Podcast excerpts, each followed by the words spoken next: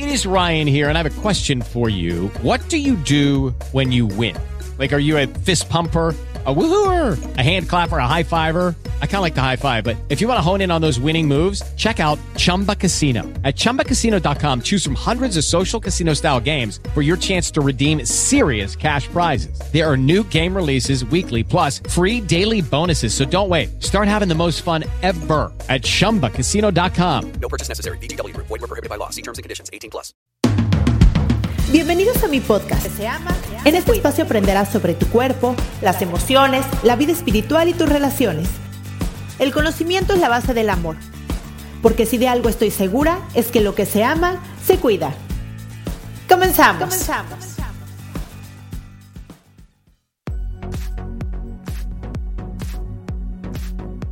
Hola, ¿cómo estás? Estoy muy contenta de que estés aquí. Si le picaste a este podcast es porque quieres más información sobre ti, sobre tu crecimiento personal, sobre tu espiritualidad, sobre cómo funciona tu cuerpo, tu cerebro, sobre cómo comunicarte mejor, sobre las relaciones, tu relación de pareja, tu relación con tus hijos. Y bueno, en este podcast comparto información pero también comparto pues mi caminar en esta vida como mamá de tres niñas, como psicoterapeuta. Yo me especialicé en niños, adolescentes, adultos, diagnóstico y prevención de trastornos de la conducta alimentaria y en terapia de pareja. Y bueno, aquí les traigo un temazo que es la gestión emocional. Y este temazo es porque me he dado cuenta que realmente los adultos tenemos muy poca información y sobre todo educación sobre las emociones. Así es que espero que te guste y que te sirva.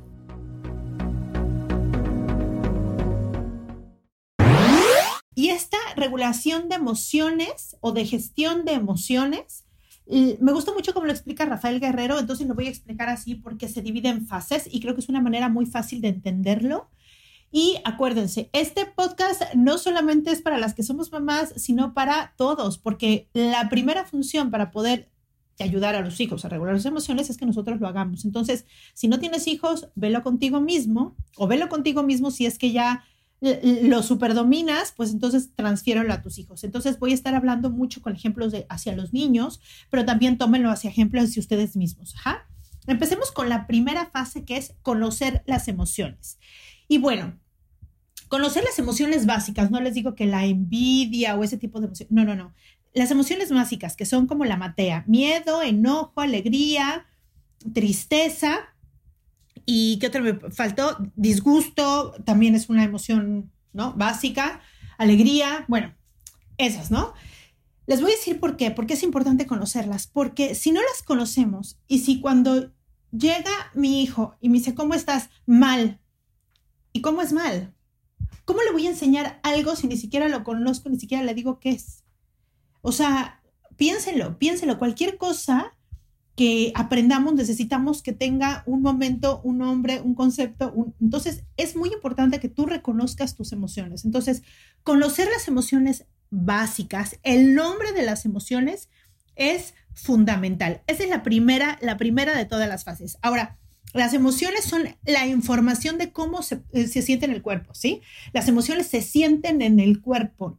Es muy diferente a los sentimientos. Los sentimientos es la, digamos, si fuera una, una suma, ¿no? Sería emoción más pensamiento, eso ya es un sentimiento, pero las emociones se, viven en el cuerpo como información que llega, ¿no? Es diferente la emoción, y siéntalo ustedes de alegría, de tristeza, de miedo, de enojo, se siente diferente, de, de, disgusto, ¿no?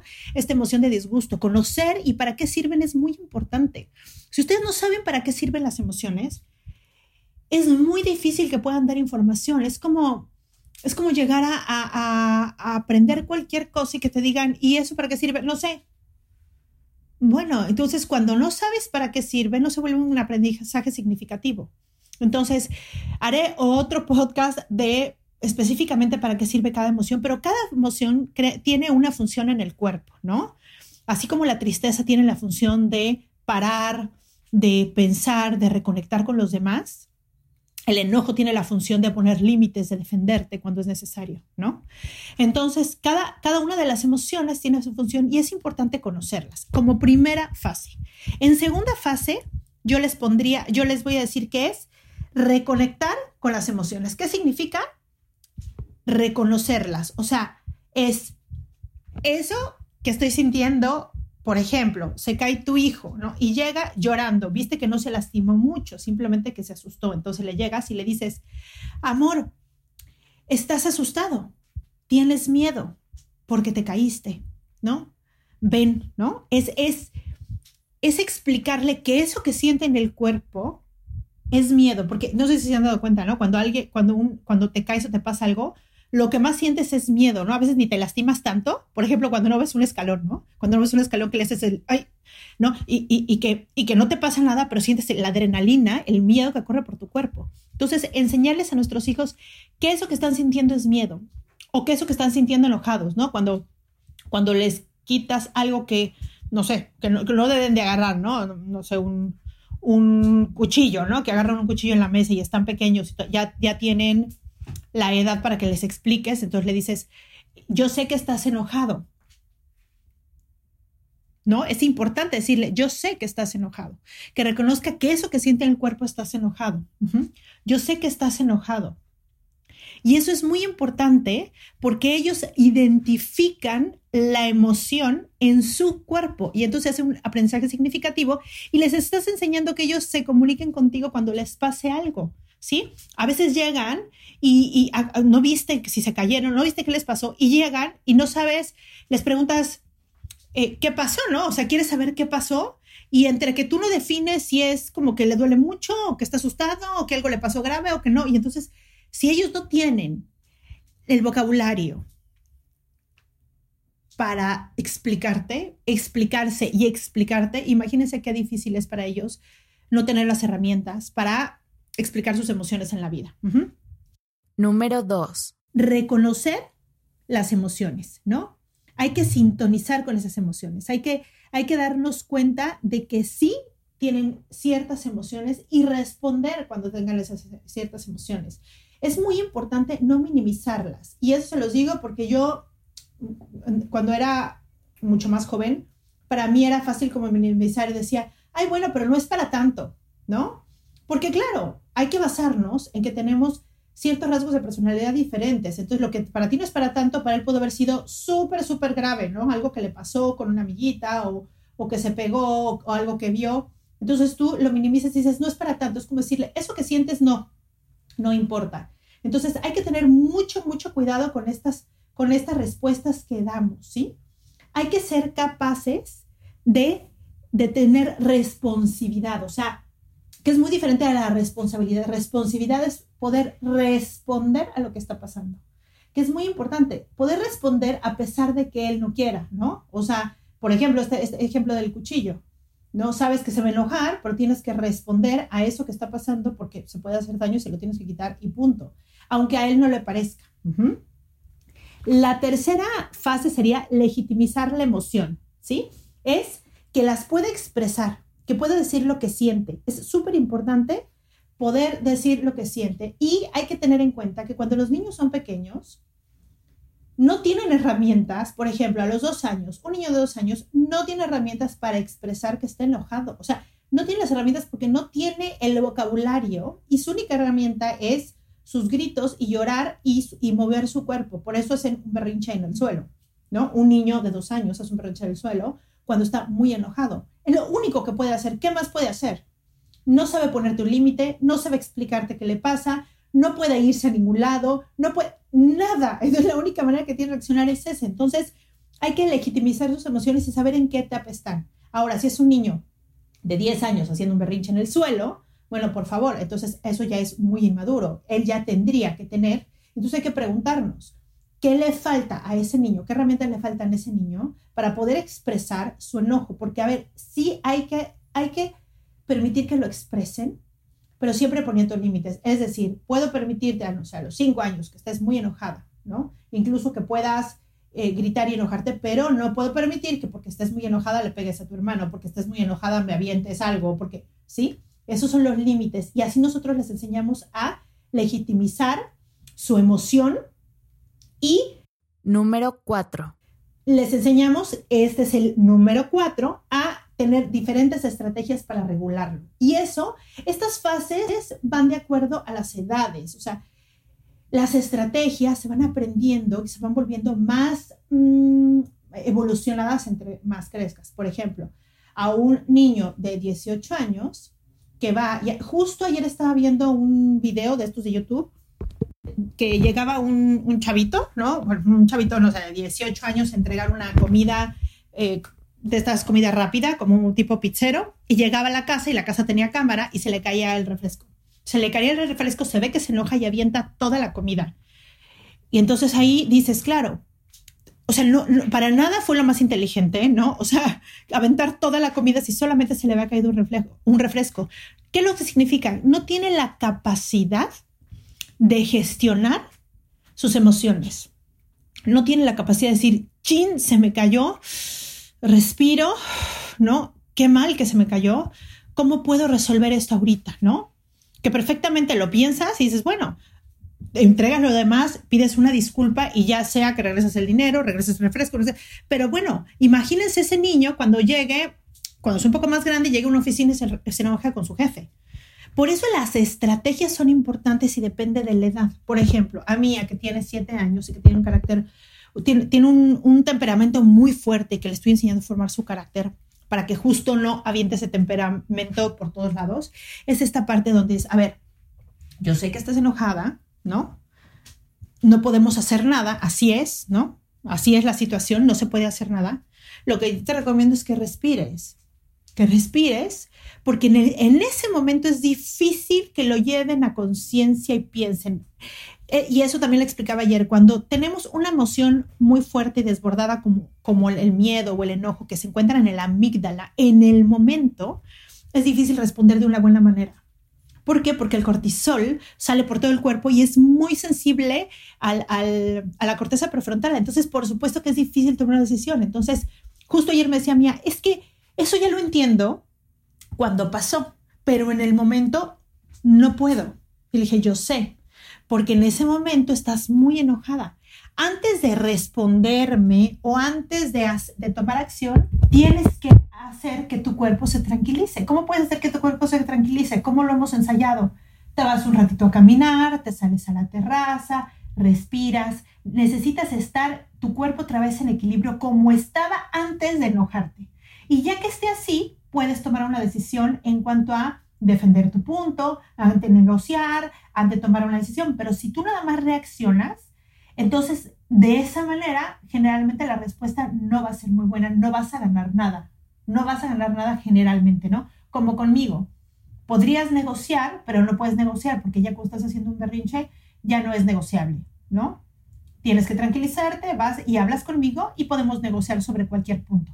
Hay puntos negociables y hay puntos no negociables. Entonces, a ver, es difícil, es difícil, pero entre más nos conozcamos y entre más veamos qué cosas nos prenden la mecha, entre más reconozcamos qué es lo que nos hace sentir mal, qué, qué nos hace sentir enojados, qué nos pone tristes, qué nos... Entonces mejor podemos saber que está en nuestro cuerpo, ver cómo estabilizarnos de nuevo, cómo encontrar el equilibrio para poder responder y tener estrategias para regular las emociones es básico, ¿no? Las estrategias son recursos para enfrentar diferentes situaciones, ¿no? Y las estrategias son todas esas herramientas que le das a tu hijo. Todo eso que le dices de acuerdo a su, a su mm, personalidad, a su carácter.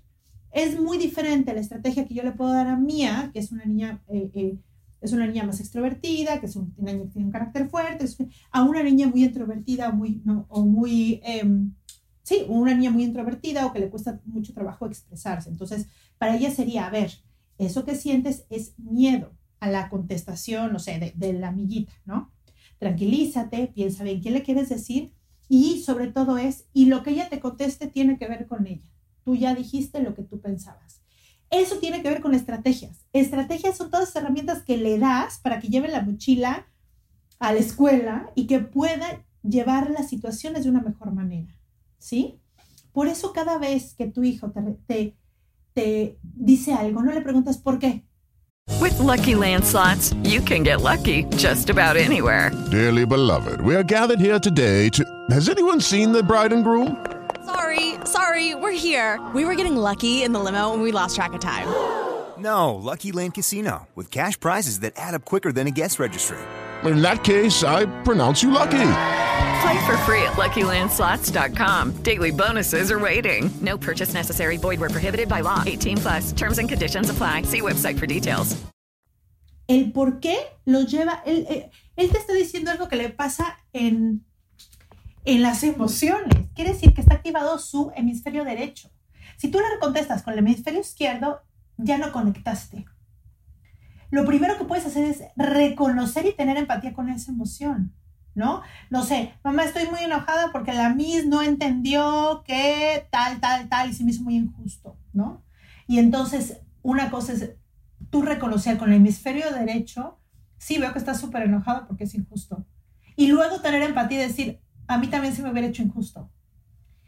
Porque en ese momento conectas con el mismo hemisferio, baja la sensación, la expresa, baja como lo incómodo que puedas sentir en el cuerpo y ya después te puedes ir a, a una narrativa, que ahorita les voy a explicar la fase con, con la que vas. Entonces, las estrategias para regular las emociones es la 4. La 5, ¿no? Reflexionemos.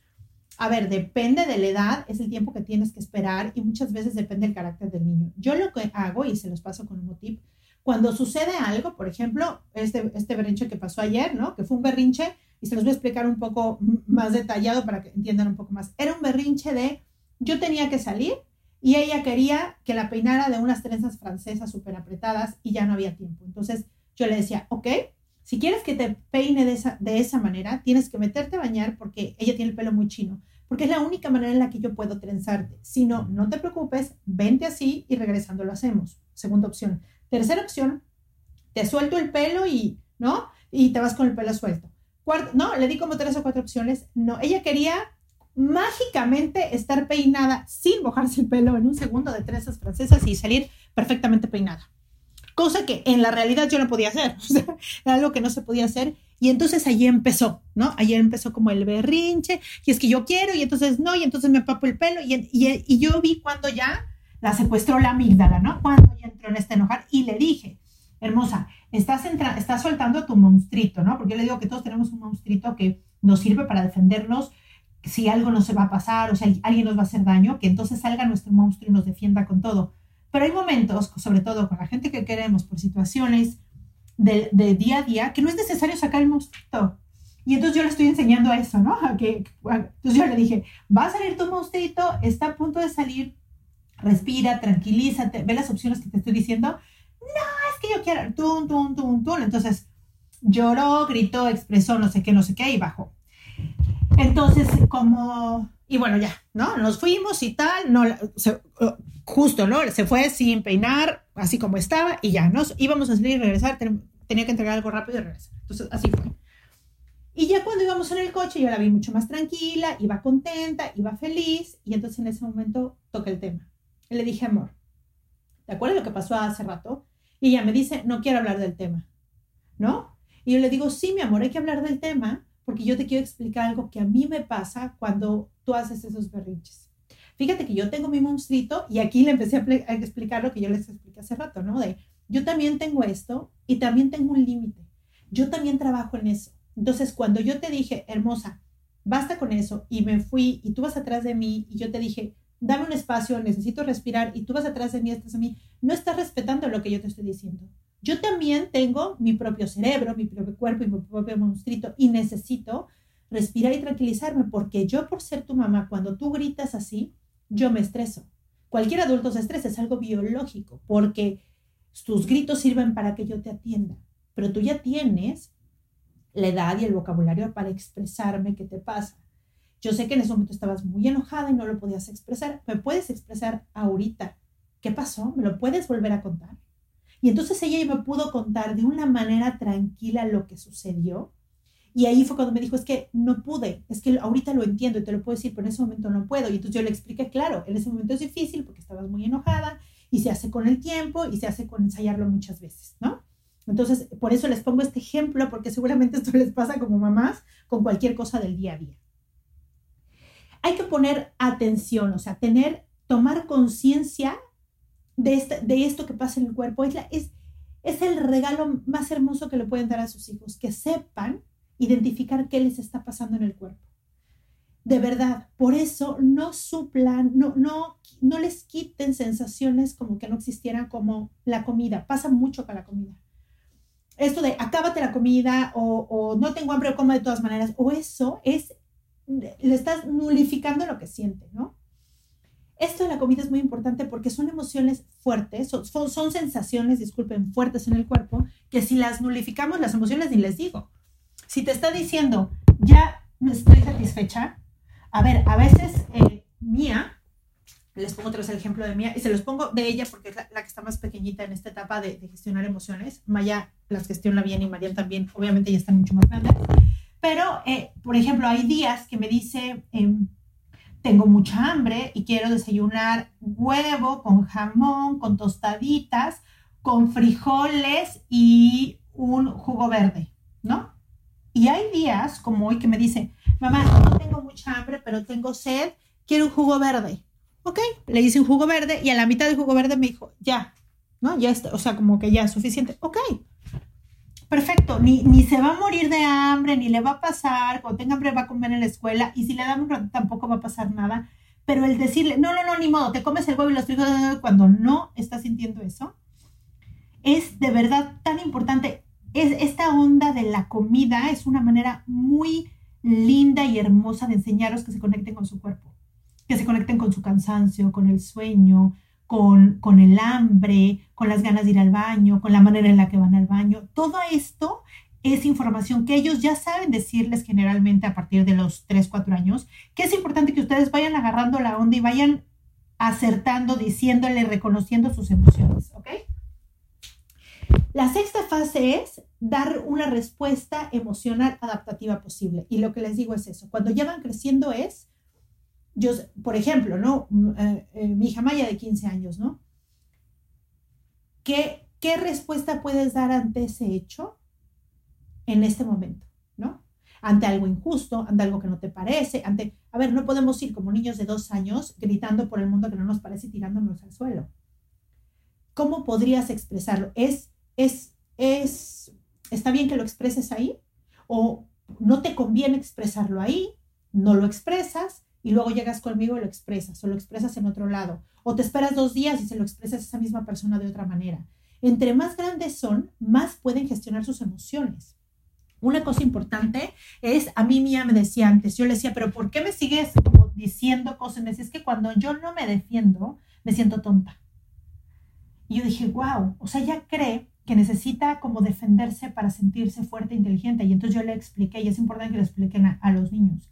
Esta esta fase ¿no? de dar una respuesta emocional adaptativa solamente lo tenemos los seres humanos.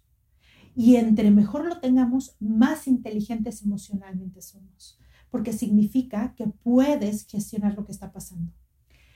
Me voy a poner ahora yo, por ejemplo, yo tengo un temperamento muy fuerte, ¿no?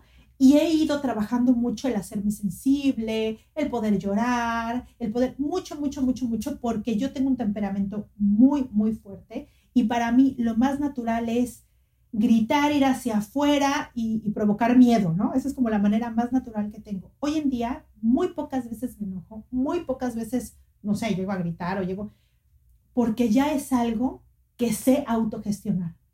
Ese es el carácter. El temperamento es ese que sientes con lo que vienes, son rasgos de personalidad con los que vienes, que unos vienes, otros aprendiste, otro es el entorno, pero el tener carácter es tener esta capacidad de autogestionar en el momento y no dejarte llevar y que salga el ego y que salga la bronca, nada. Respiras, gestionas tu propia emoción y ya sabes, por ejemplo, cuando yo aprendí a hacer esto de no ir hacia afuera no ponerme como loco y no gritar y todo eso que, además mm, mm, se ve muy mal socialmente, yo sabía que tres minutos después yo estaba la mitad enojada. ¿Cuánto tardas tú en que se te baje el enojo para poder dialogar? De verdad tomen el tiempo. Una emoción no dura más de 90 minutos en el cuerpo. Un sentimiento dura todo el tiempo que tú le quieras dar cuerda con tu mente. Puedes seguir enojada con una persona durante seis años si sigues pensando que y te puedes volver a enojar. Entonces, vean qué importante es esta parte de darle, darte una respuesta adaptativa emocional. O sea, en pareja, por Dios, ¿te conviene decir eso? O sea, te conviene en todos los sentidos. Esto que vas a decir refuerza tu relación, la construye, te hace sentir mejor. O eso que vas a decir nada más es para descargarte porque estás muy enojado, como un niño de dos años. De verdad, seamos inteligentes en este sentido de no es el momento, hay que dar una respuesta adaptativa a la emoción que estoy sintiendo porque ya tengo el vocabulario, las herramientas, la experiencia, ya me conozco, por favor, evolucionemos todos a ese nivel con, nuestros propios personas, con nuestras propias redes de apoyo, con nuestra propia gente, ¿no? Que es, que es la gente que luego sufre más nuestras, nuestros mal carácter, ¿no? Nuestra falta de carácter. Una persona que grita por cualquier cosa, que luego luego quiere imponer, que quiere controlar, no tiene carácter. Justo, justo, justo es lo contrario. La gente dice, no, tiene mucho carácter porque grita. No tiene carácter. Es como un niño, como un perro. Reacciona, responde. Una persona que tiene carácter ni reacciona ni responde. ¿Sí? Porque además puede ser consciente que la mayoría de las cosas que vienen de afuera tienen que ver con el de afuera, no con uno mismo. Número 7. Y el número 7 es la narrativa, ¿no? ¿Qué narrativa te das? O sea, escoger todas las fases anteriores y ponerle, ponerlas en conjunto, darle una explicación y un significado. Explicar todo lo que ha pasado, como esto que les explico de mía, ¿no? Explicártelo tú, darte una narrativa diferente. Ah, ya me di cuenta, mira, lo que pasa es que estaba muy enojado, pasó esto y esto y esto y esto y esto y esto y esto. Es importante la narrativa porque es como el aprendizaje significativo que, que, que tengo de toda la experiencia de haber sentido una emoción, y después de, haber eh, eh, dado, darle un pensamiento a eso y después de haber respondido de una manera o de otra manera. O sea, es el proceso que tuvimos, qué herramientas tuve, cómo lo reflexioné, cómo pude responder. O sea, todo esto es importante. Les voy a decir otra vez las fases nada más por sus títulos para que las tengan en la mente, ¿no? Uno, conocer las emociones básicas y sus funciones. Dos, reconocer las emociones y sintonizar con ellas, sintonizar con ellas, disculpen. Tres, legitimizar la emoción.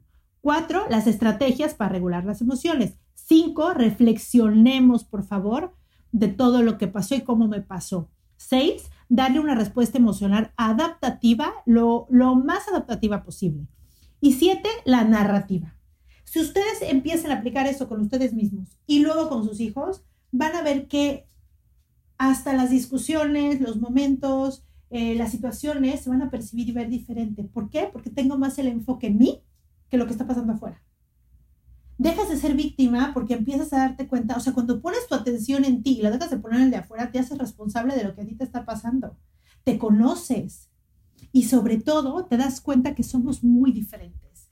Y la verdad es que enseñarles a los niños que somos muy diferentes y está bien es sumamente importante para que tengamos empatía, para que podamos conectarnos con los demás seres humanos, para que ver que todos nos enojamos o, o tenemos em, diferentes reacciones, depende de nuestros rasgos de personalidad. Entonces, después de todas estas fases, ¿cómo se, cómo, ah, aparte les quiero decir algo muy importante, o sea, cuando haces todo esto, ¿no?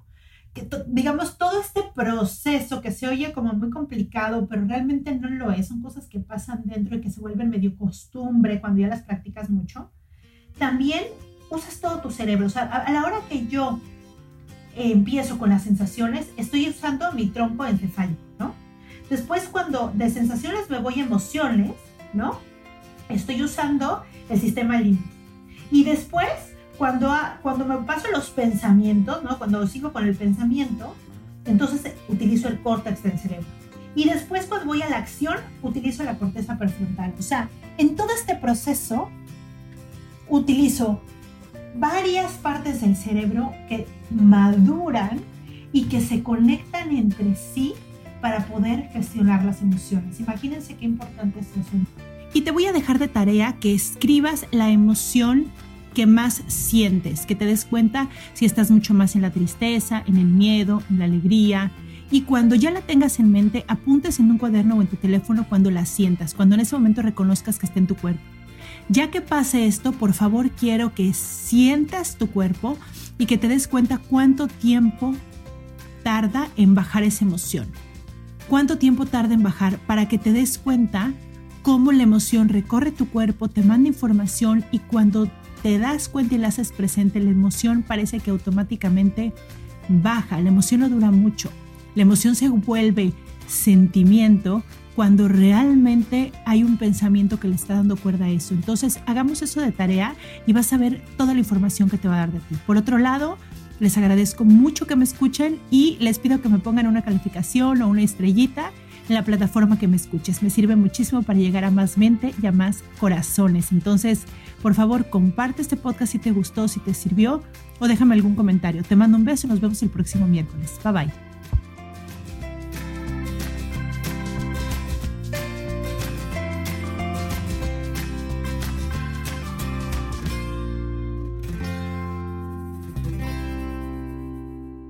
Esta ha sido una producción de puntoprimario.com. Hey guys, it is Ryan. I'm not sure if you know this about me, but I'm a bit of a fun fanatic when I can. I like to work, but I like fun too. It's a thing. And now the truth is out there. I can tell you about my favorite place to have fun Chumba Casino. They have hundreds of social casino style games to choose from, with new games released each week. You can play for free anytime, anywhere and each day brings a new chance to collect daily bonuses. So join me in the fun. Sign up now at ChumbaCasino.com. No purchase necessary. VGW. Void were prohibited by law. See terms and conditions. 18 plus.